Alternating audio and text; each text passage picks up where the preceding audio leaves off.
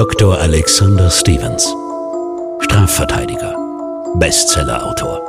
Deutschlands Anwalt für die besonderen Fälle. In True Tinder Crimes nimmt euch Dr. Alexander Stevens mit zu echten Tinder-Dates, bei denen das zweite Treffen nicht immer im Bett endet, sondern beim Anwalt und nicht selten vor Gericht. Millionen Menschen sind bei Tinder auf der Suche nach Sex und Liebe. Im Gespräch mit Moderatorin Jenny Augusta berichtet Dr. Alexander Stevens von unfassbaren Tinder-Dates, die manchmal so absurd und so erschreckend sind, dass man sie fast nicht glauben kann. Ein bisschen erinnert es an die Heinzelmännchen. Du kommst nach Hause, dein Bettchen ist gemacht, deine Tellerchen sind gespült, deine Schuhe geputzt. Was wie ein schönes Märchen klingt, wird für Susi zu einer Horrorgeschichte. Hätte sie Hannes bloß nie auf Tinder geantwortet. Bei Heinzelmännchen denkt man ja direkt an so eine Geschichte aus Kindertagen. Ne? Das waren, die waren klein und fleißig, die trugen niedliche Zipfelmützchen, ähm, verrichteten nachts, wenn die Bürger schliefen, die Arbeit. Und nachdem sie einmal beobachtet wurden, verschwanden sie für immer. So hat's mir auf jeden Fall meine Oma mal erzählt. Gut, dass du das noch hinzugefügt hast mit der Oma, ja, weil sonst muss ich an deinem Alter zweifeln, denn mir sagen die Heinzelmännchen nichts mehr. Die Mainzelmännchen kannte ich noch aus vom ZDF. Vom ZDF, ja. ja.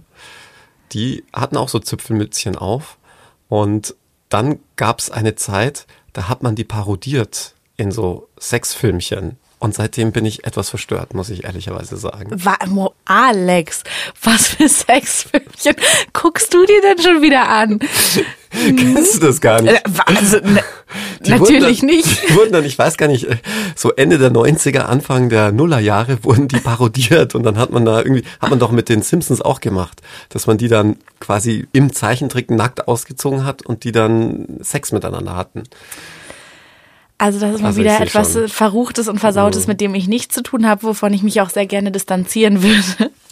Aber erzähl doch Jenny mal. Jenny hat keinen Sex. ähm, gut, kann man Brot eigentlich auch einfrieren? Weiter geht's. ähm, was hat denn unsere Geschichte, was hat denn unser heutiger Fall mit den Heinzelmännchen zu tun? Ja, wenn du so willst, war unser Heinzelmännchen Hannes. Also Hannes, das Heinzelmännchen. Nur, wie soll ich sagen, der kam jetzt nicht aus dem Nichts in der Nacht, sondern von Tinder. Also bis jetzt klingt er noch ziemlich harmlos und äh, romantisch. Vielleicht war Hannes ja jemand, der einen Ordnungsfimmel hatte und äh, seiner Liebsten immer schon das Bett hübsch gemacht hat, wenn sie nach Hause kam. Ja, ich weiß, dass du immer so ein bisschen nach der großen Liebe lächst bei unseren Fällen, ja? ja. Und am liebsten wäre dir natürlich, dass am Schluss geheiratet wird. Aber du weißt ja, alle Fälle, die am Ende bei mir landen, können nicht gut geendet sein. Und auch unser Fall endet, ich sage jetzt mal vorsichtig, eher suboptimal. Ja. Oder nein, und, und ich sage jetzt mal, auch unser Fall endet, Achtung Wortspiel, etwas unsauber. Das ist mir eigentlich schon klar, sonst wäre es ja auch kein Fall für einen speziellen Strafverteidiger wie dich, Alex. Was soll denn das heißen? Spezieller Strafverteidiger? Ein sehr guter. Okay, ein Strafverteidiger für die speziellen Fälle. Naja, hast du auf jeden Fall schön gesagt. Dann ähm, erzähle ich dir mal von unserem heutigen Fall, oder? Ja, gerne. Bist du bereit? Ich bin ready. Wirklich? Ja. Okay. also, besagter Hannes lernt über Tinder Susi kennen. Und Hannes hatte seine Range bei Tinder so eingestellt, dass er nur Frauen in einer Umgebung von maximal einem Kilometer angezeigt bekommt. Kann also. man ja so bei Tinder einstellen. Ne? Andere geben mit Absicht eher 50 Kilometer plus ein, Klammer auf, weil man nicht will, dass die eigene Frau irgendwie einen beim Date erwischt, Klammer zu. Und in unserem Fall war Hannes wichtig, jemanden gleich in der Nähe zu haben. Also am besten fußläufig erreichbar und so, dass der eine dem anderen was vom Einkaufen mitbringen kann und man sich eine Postleitzahl teilt. Das ist natürlich wichtig. Und die Taxikosten. Also ich sehe schon, du zählst ja gleich die ganzen Vorteile auf. Aha, interessant. da erfährt man, glaube ich, auch noch zwischen den Zeilen so ein bisschen was. Alex, deine Recherche kannst du direkt hier wieder beenden. Ah, ich sehe schon. Also ich beiß da immer auf Granit bei dir. Gut, wo wir stehen geblieben? Ach ja, bei der Range. Übrigens gibt's eine andere App, die gibt's aber nur im homoerotischen Bereich. mich wundert ehrlicherweise, dass es die nicht auch für Heterosexuelle gibt. Jedenfalls ist es so, die hat mir ein schwuler Freund gezeigt, als wir in London unterwegs waren. Und da siehst du auf der App genau, wer unmittelbar in deiner Nähe gerade Lust auf Sex hat. Oh Gott. Das heißt, wenn du im Büro bist, dann siehst du, ah, im dritten Stock ist Herbert, der hätte jetzt Lust auf ein Nümmerchen. Und in der U-Bahn war es dann auch so, du hast dann genau gesehen, hier in dem Waggon sitzen zwei oder drei Jungs, die jetzt durchaus Lust und Interesse hätten, einen Kaffee trinken zu gehen. Also eigentlich fast sowas wie die Corona-Warn-App. Ist es für euch Männer so ein ausschlaggebendes Argument? Je näher der Snack, desto größer der Appetit. Aber ich finde, du kannst es immer so schön umschreiben. ja. Je näher der Snack, desto größer der Appetit. Ist es bei Männern so? Ja, weiß ich nicht. Also, keine Ahnung. Könnte, könnte sein, ne? Also wenn du, wenn du so einen schönen, warmen, nee, ich kann jetzt nicht mit diesen Klischees spielen, ne? Apfelkuchen vor dir ja. hast, dass du dann eher reinbeißen willst, als wenn du ihn dir nur vorstellst. Und noch backen musst. ah, wie gut, dass es die guten alten Backmischungen von Dr. Edgar gibt. Da geht's auch schnell. Mhm. um mal jetzt ganz schnell vom Thema abzulenken. Jedenfalls hat Hannes über Tinder Susi angezeigt bekommen.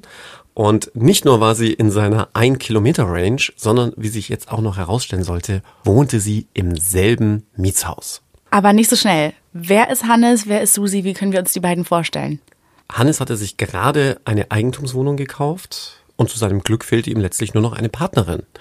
Wohingegen Susi eher so Typ Geschäftsfrau war, viel auf Reisen, mhm. aber dann doch sich irgendwie nach einer Beziehung sehnte, weil die Nächte, die sie dann zu Hause verbrachte, doch einsam erschienen. Wie alt waren die beiden ungefähr? Hannes war so Mitte 40 und Susi so Anfang 30 okay, Alex, ich bin eine Frau. Ich will jetzt nicht mit Klischees spielen, aber mich interessiert schon immer, was machen die beruflich? Wie sahen die so aus? Ich brauche ein Bild vor Augen. Tierbestatter war Hannes. Echt? Mhm. Oh Gott, das ist ja direkt gruselig. Ne? Wenn ich jemanden kennenlernen würde, der Tierbestatter wäre, dann wäre ich schon mal raus. Ja, aber da kannst du richtig Kohle machen. Weißt du, wie viele Menschen wirklich richtig Asche in die Hand nehmen, wobei das ist jetzt vielleicht das falsche Wort, äh, richtig Kohle in die Hand nehmen, äh, um, um ihr geliebtes Haustier ordentlich bestatten zu lassen. So wirklich mit Begräbnis, kleinen Chorgesang und allem drumherum, mit anschließendem Leichenschmaus. Auch das ist eigentlich falsch in dem Zusammenhang. Ne? ja, komplett. Wenn, du, wenn deine geliebte Kuh Frieda stirbt und du hast dann einen Leichenschmaus mit. Das muss dann vegetarisch sein. Ja. Aus Respekt. Aber ich habe jetzt schon schlechtes Gewissen, weil meine Katze vor zwei Jahren gestorben ist und ich habe leider gar keine große Feier gemacht. Ja, siehst du mal, hättest du mal Hannes kennengelernt. Oh nein, um Gottes Willen. Muss ich nur auf Tinder anmelden. Nein! Aber du weißt ja noch gar nicht, was passiert. Was ist passiert? Also, jedenfalls gab es ein Match zwischen Hannes und Susi und man hat sich dann auch getroffen. Man war sich auch sehr sympathisch, man hat sich gut verstanden. Hannes hatte trotz oder wegen seines Berufs echt Humor und Susi fühlte sich auch wirklich den Abend hinweg gut unterhalten. Problem war nur, der Funke wollte nicht so recht überspringen. Kennst du das, dass man auf einem Date ist, man versteht sich gut, aber man denkt sich, naja gut, es reicht auch nicht für mehr. Äh, nein. Nein? Ich, ich habe keine, ich habe keine Dates. Alex, es ist sowas von gelogen. Du, ich sag nur so viel. Von dir erfährt man hier gar nichts und ich muss hier immer die Hosen runterlassen. Nee, nee, nee, nee, nee, so läuft das nicht. Okay, Alex, ich verrate dir jetzt mal eine Sache, weil wir kennen uns jetzt ja auch schon ein paar Folgen und die Hörerinnen und Hörer ja auch. Aber ich hatte das auch schon, dass ich ein Date hatte und ich dachte, man versteht sich gut, aber mehr wird daraus nicht. Ja, und wie kommunizierst du das dann? Ich hoffe anders als in unserem Fall, Wir nur um schon mal Spannung aufzubauen. Naja, man friendzoned die Person einfach. Kennst du das nicht? Hast du noch nie jemanden gefriendzoned? Ja, aber wie kommunizierst du das? Also, du bist ja eigentlich auf dem Date und Ja. der andere hat ja hohe Erwartungen, wenn er dich sieht. Ich glaube, ich, bei mir geht's dann eher in eine, ja, ich suche gerade eh nichts Festes. Ich versuche mich dann so ein bisschen rauszumogeln rauszumanövrieren. Okay, aber dann ist er ja vielleicht froher Hoffnung, dass dann irgendwie so äh, Freundschaft plus Oder ich wird, verkuppel oder? dann. Ich liebe es ja auch zu verkuppeln. Ich sage dann, ich kenne jemanden, der würde so gut zu dir passen. Ich, wir So finden eine Frau drauf. für dich. Wir Ja? finden jemanden für dich. Also man datet dich und kriegt aber dann deine beste Freundin. Auch gut zu wissen, ne? so, so würde ich das nicht sagen, aber man kann sich da schon charmant rausziehen, wenn man sich trotzdem sympathisch ist und ja. Ich kann ja sagen, auch Susi hat sich sehr charmant aus der Affäre gezogen. Nur ich weiß nicht, ob das der richtige Lösungsansatz war. Denn Susi sagte bereits nach dem ersten Date, ja, also Hannes sei ja sehr sympathisch, aber ähm, eher so auf freundschaftlicher Ebene. Aber wenn man doch auch schon im selben Haus wohne, könne man doch die Haustürschlüssel austauschen. Man tauscht doch nicht direkt die Haustürschlüssel aus. Ja, mich hatte das auch ein wenig gewundert. Sie meinte, na, dadurch, dass sie so viel unterwegs sei, wäre es doch ganz gut, jetzt wo man sich so toll verstehe, dass Hannes mal bei ihr die Blumen gießen könne und auch wenn Hannes irgendwann mal seinen Hausschlüssel vergessen würde oder verlegen würde, dann hätte sie ja einen Zweitschlüssel. Also ich bin super paranoid, was sowas angeht. Ich hätte das auf gar keinen Fall gemacht. Aber meine Grundsatzfrage, denkst du, dass Frauen und Männer einfach nur befreundet sein können? Nee, Hä? geht nicht. Einer von beiden will immer irgendwas. Hast du keine weiblichen Freundinnen? Ähm, nein. Okay. Ich habe viele männliche Freunde. Ja? Und von meiner Seite ist es auch eine Freundschaft. Ich ja, finde, von deiner Seite, ja. also ich finde, das ist sehr gut möglich. Aber ich habe jetzt schon öfter gehört, dass Männer sich denken, vielleicht geht da irgendwann noch mal was. Das glaube ich auch. Also ich glaube auch, du musst dir immer nur das Szenario vorstellen, einsame Insel. Ja, du bist jetzt irgendwie verschollen auf einer einsamen Insel, zwei Wochen, zwei Monate, zwei Jahre. Irgendwann läuft da was. Kannst du mir nicht erzählen. Doch. Okay, wir kommen mal wieder zum, zur Erkenntnis, Männer und Frauen ticken komplett unterschiedlich.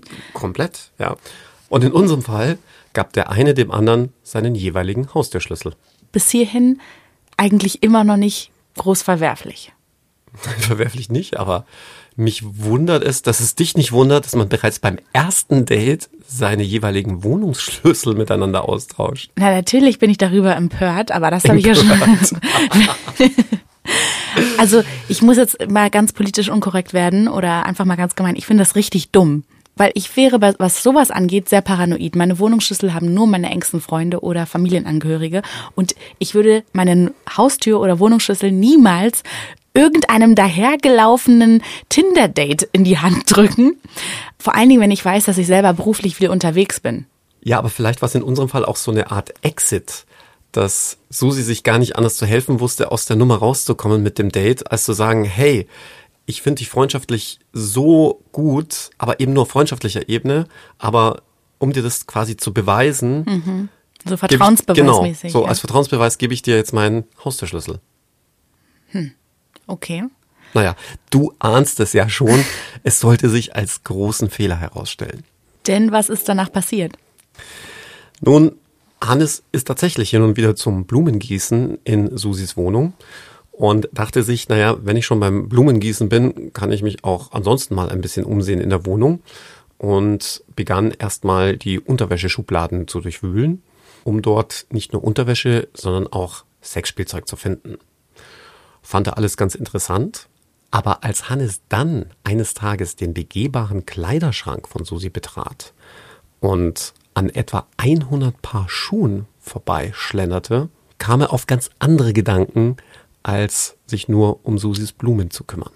Äh, lass mich raten. Er selber fühlt sich teilweise als Frau und probiert die Schuhe an und äh, macht einen kleinen Catwalk vorm Spiegel. Ja, wenn es nur das gewesen wäre, aber Hannes scheint einen sehr ausgeprägten Schuhfetischismus zu haben. Okay, ich ahne, es geht in eine ganz spezielle Richtung. Ja, du ahnst richtig, denn nun geschieht Folgendes. Hannes greift bestimmt und zielgerichtet zu einem Paar Schuhe, setzt sich auf Susis Bettkante, holt seinen Penis heraus und beginnt auf die Schuhe zu onanieren. Oh nee, Bis zum Höhepunkt. Das ist so eklig. Danach muss man ihm immerhin zugestehen, geht er mit den Schuhen in seine Wohnung, säubert sie und bringt sie dann wieder heimlich zurück in Susis Wohnung und stellt sie wieder zurück in ihren begehbaren Kleiderschrank. Und Susi hat von all dem nichts mitbekommen. Susi bekommt von all dem nichts mit. Das Ganze wiederholt sich dann über mehrere Wochen. Und eines Tages, als Hannes mal wieder auf Susis Bettkante mit einem Paar ausgewählter Schuhe sitzt, kommt Susi überraschenderweise frühzeitig von einer ihrer Geschäftsreisen nach Hause. Oh Gott. Die hat sich ja erstmal wahnsinnig erschreckt, wahrscheinlich, dass überhaupt jemand in ihrer Wohnung ist. Aber wie hat sie darauf reagiert? Susi hat sofort die Polizei gerufen und Hannes wurde erstmal vorläufig festgenommen.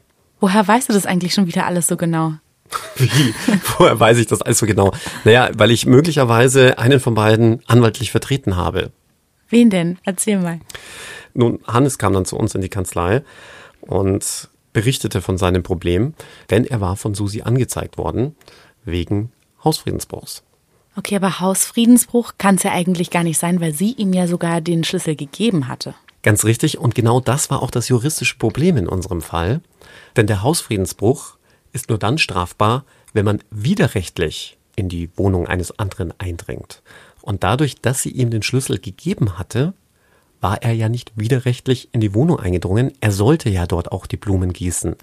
Dass er dort noch ganz andere Dinge getan hatte, war zwar sicherlich von Susi nicht gewollt, aber, wie du schon richtig sagst, ein Hausfriedensbruch war es damit eben nicht. Wie hat Hannes sich denn gerechtfertigt? Ich weiß nicht, ob man sich da noch groß rechtfertigen kann.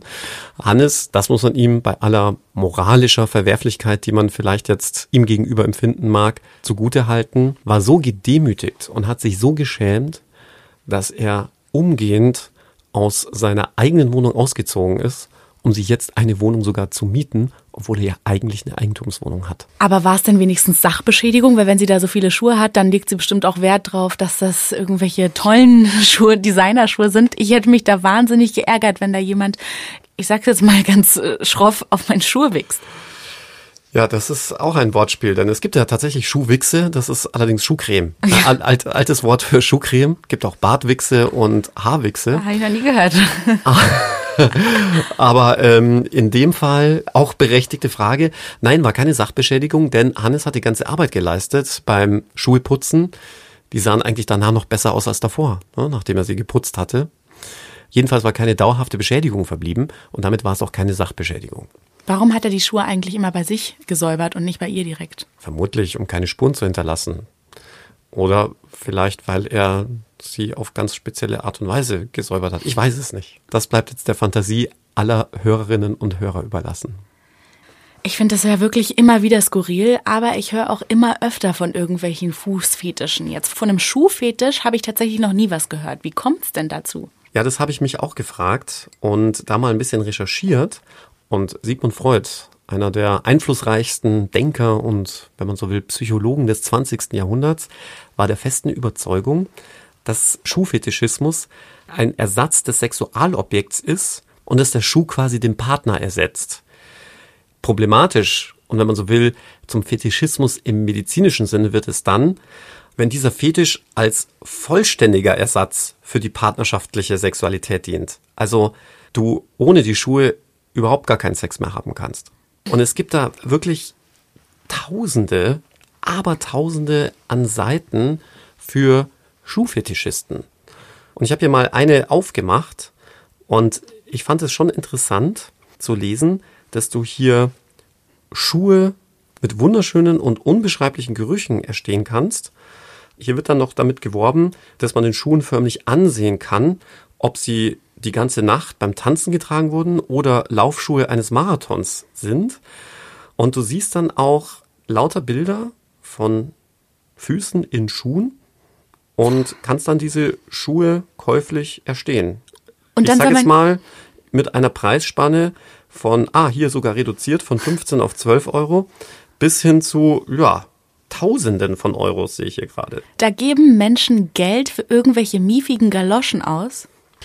Ja, du siehst, eine ganz neue Geschäftsidee. ich habe da noch ein paar alte Treter. Schade, dass man Jenny gerade nicht sieht. Sie hat nämlich jetzt ihr Bein auf dem Stuhl abgestellt, damit ich auch ja ihre Schuhe sehe. Ja, ich sag mal, einen Zehner würde ich schon springen lassen. Die Schuhe gebe ich nicht für einen Zehner her. Glaub mir. Ja, die könnte ich wahrscheinlich bei eBay dann so richtig teuer verkaufen. Ja. Also nicht nur, weil du sie natürlich getragen hast, sondern äh, das sind ja voll die Designer-Galoschen hier, ne? Ja, aber die sieht ja zum Glück jetzt keiner. ähm, also ist der, ist der arme Hannes sozusagen als ein kranker Mann davongekommen, kann man das so sagen? Also gilt es dann als Krankheit, als psychische Krankheit oder wie, ist so ein Fetisch praktisch strafmildernd? Soweit er medizinisch indiziert ist, ja. Und wenn so ein Fetisch wirklich als absoluter Ersatz für Sexualität gilt, dann ist es auch tatsächlich anerkannt, dass es sich um einen echten Fetischismus handelt, der möglicherweise dann auch zu einer verminderten Schuldfähigkeit führen kann, jedenfalls natürlich auch strafmildernd gewertet werden kann. Nur in unserem Fall, wie gesagt, war Hannes Verhalten noch nicht einmal strafbar. Aber Alex, berufsbedingt hast du ja viel mit Fetischen zu tun. Ich will deinen Google-Suchverlauf gar nicht sehen. Was war denn so der skurrilste Fetisch, der in letzter Zeit bei dir in der Kanzlei gelandet ist? Oh, eine Superlative in dererlei Hinsicht gibt es, glaube ich, nicht, weil die Fetische, mit denen man dann im Sexualstrafrecht so konfrontiert wird, wirklich durch die Bank variieren. Wir hatten mal mit einem Fall zu tun, von dem ich zunächst glaubte, es handelt sich um einen Fetisch, nämlich um einen sogenannten Lunas-Fetisch. Hast du davon schon mal gehört? Nee, Lunas klingt aber nach irgendwas, was mit einem Mond zu tun hat. Ja, das Luna mit Doppel-O geschrieben. Aha, okay. Ähm, das sind Leute, die gerne Sex mit Luftballons haben. Ja, also entweder indem sie den Luftballon an ihren Genitalien reiben und durch diese Mischung aus Gummi und dem Nachgeben bei Druck auf den Luftballon dann stimuliert werden. Mhm. Pff, Vielleicht ist es auch so, dass diese elektrisierende Wirkung dann die Schamhaare zum Stehen bringen oder so, ich weiß es nicht. Und äh, zum anderen, weil sie sie gerne zum Platzen bringen und dadurch stimuliert werden. Oh. Und wir hatten einen Fall, da war das Spezialeinsatzkommando ausgerückt. Ne? Muss man mal vorstellen, das rückt ja wirklich nur bei Schwerstkriminalität aus. Ja. Ne? Also wenn es um Terrorismus geht, wenn Mörder gejagt werden. Und es hatte sich also Folgendes zugetragen. In einem Mietshaus waren vermeintliche Schüsse gehört worden. Mm. Und das SEK fackelte dann nicht lange, brach die Wohnungstür gewaltsam auf, aus der diese vermeintlichen Schüsse kamen, um eine Wohnung vorzufinden, die bis zum Rand mit aufgeblasenen Luftballons gefüllt war. Und ich habe als allererstes gedacht, ah, das ist bestimmt so ein Luna-Fetisch. Da hatte irgendjemand seine ganze Wohnung mit Luftballons gefüllt und wenn er dann da und hatte dann ein paar zum Platzen gebracht und dieses Geräusch wurde von den Nachbarn dann falsch interpretiert, nämlich als Schüsse. Ähm, die Sache lag dann doch ein wenig anders. Das SEK fand in dieser Wohnung ein frisch vermähltes Brautpaar und die Freunde hatten sich einen Spaß erlaubt und um die Hochzeitsnacht etwas zu erschweren, hatten sie die ganze Wohnung mit Luftballons gefüllt und als sie quasi in die Wohnung hineintraten und der Mann seine Braut über die Schwelle trug, hatte er einige dieser Luftballons zertreten. Ah, oh Gott. Also auch ein skurriler Fall, wenn man so will, der aber dann ausnahmsweise mal sehr positiv endet. Eigentlich müsste er dir richtig gut gefallen, denn am Schluss wurde sogar geheiratet, Jenny. Yes, aber der Fall hat es ja leider nicht in unserem Podcast geschafft, beziehungsweise nur so halb. Mhm. Ja, aber so wie ich dich kenne, bleibt es auch der einzige Fall, der so ein Happy End hat. Na, wir haben ja noch ein paar Fälle vor uns. Und ich kann dir ja noch eine kleine Hausaufgabe mit auf den Weg geben. Du kannst ja mal recherchieren, um was es sich bei Agalmatophilie handelt. Nämlich auch einen solchen Fall hatten wir mal. Vielleicht besprechen wir den mal. Oh, da bin ich ja mal gespannt. Aber Jenny, damit du jetzt keine unruhigen Nächte hast, es hat was mit Barbie-Puppen zu tun. Uiuiuiui. True Tinder Crimes ist eine Produktion von Crime and Media, exklusiv für Podimo. Sollte es euch gefallen haben, hört gerne auch Das perfekte Verbrechen mit Dr. Alexander Stevens. Unglaubliche Rechtsfälle. Exklusiv bei Podimo.